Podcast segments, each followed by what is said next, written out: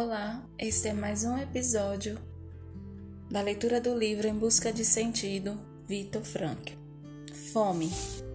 Face ao estado de extrema subnutrição em que se encontravam os prisioneiros, é compreensível que entre os instintos primitivos que representam a regressão da vida psicológica no campo, o instinto de alimentação ocupasse o lugar principal.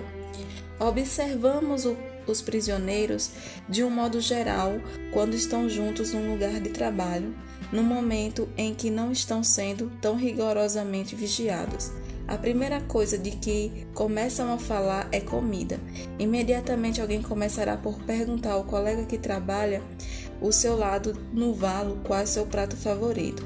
Começam a trocar receitas e compor menus para um dia em que pretende convidar-se mutuamente para um reencontro futuramente depois de libertos e de volta em casa. Este assunto os fascina tanto que não consegue largá-los antes do convencionado sinal de aviso, geralmente dissimulado pela menção de um número. Por exemplo, alertado os que estão no valo de, da chegada do guarda. Eu pessoalmente sempre tive minhas reservas com relação a essa conversa constante, quase obsessiva sobre comida. No campo costumava se chamá-lo de onanismo estomacal. Não se deve provocar o organismo com essas imagens de iguarias, muito intensas e carregadas de sentimento, quando ela já conseguiu, em termos, adaptar-se de alguma maneira às reduzíssimas rações e quantidades de caloria, calorias. O alívio psíquico é produzido por ilusões que certamente podem ser perigosas na área fisiológica.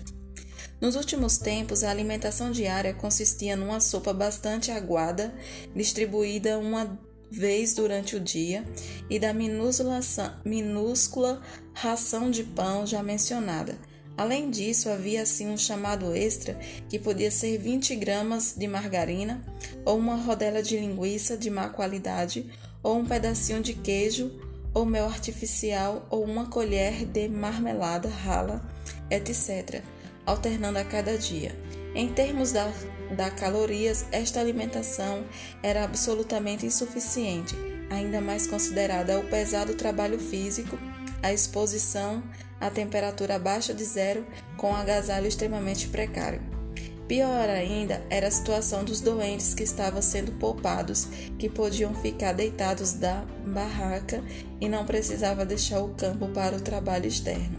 Uma vez consumidos os últimos vestígios de gordura no tecido subcutâneo, ficávamos parecendo esqueletos vestidos de pele, dos quais pendiam alguns trapos. Dali para frente podíamos observar como o corpo passava a devorar-se a si mesmo o organismo consumia sua própria proteína, a musculatura ia definhando. Agora o corpo também não apresentava mais resistência. Morria um atrás do outro a comunidade formada por um nosso barracão. Cada qual podia calcular com bastante precisão quem seria o próximo e quando seria sua próxima vez. Afinal, o grande número de casos observados já permitia conhecer bem os sintomas, baseados nos quais se podia prever uma boa margem de segurança, o tempo de vida que ainda restava para alguém. Esse não vai muito longe, ou esse vai ser o próximo. Eram o que segradávamos um ao outro à noite quando matávamos os piolhos antes de se deitar. Víamos o nosso corpo nu e cada qual ficava pensando consigo mesmo. Na realidade, esse corpo aí, o meu corpo, já não passa de um cadáver. O que éramos ainda?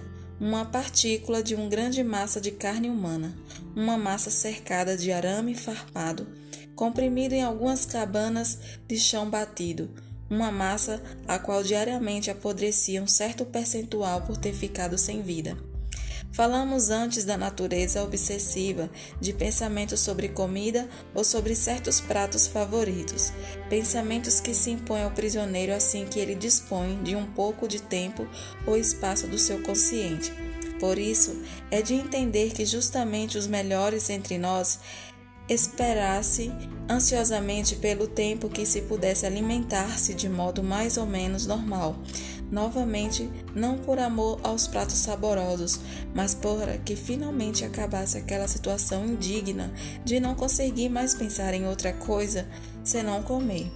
Quem não passou por isto ainda dificilmente poderá imaginar o desgaste interior causado pelos conflitos íntimos que se desenrolam numa pessoa do faminto.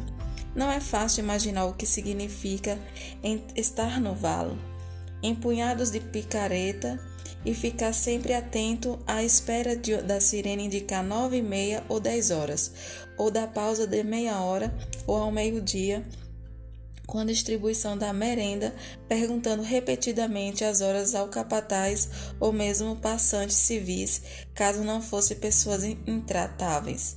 Apalpávamos carinhosamente um pequeno pedaço de pão no bolso da capa, com os dedos desprovidos de luvas e entorpecidos de frio, quebrávamos um pedacinho que levávamos à boca para então, no último esforço da vontade, fazê-lo voltar ao bolso.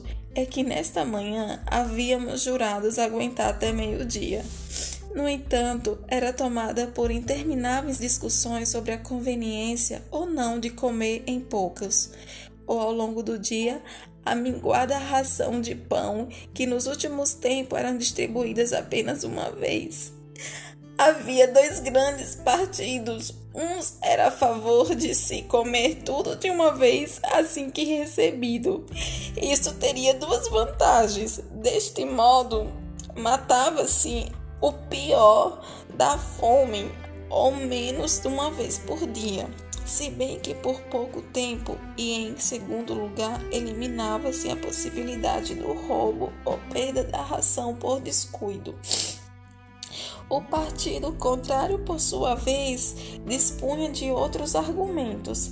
No que tange a mim, acabei me convertendo a este segundo grupo. Tinha para isso as minhas razões pessoais.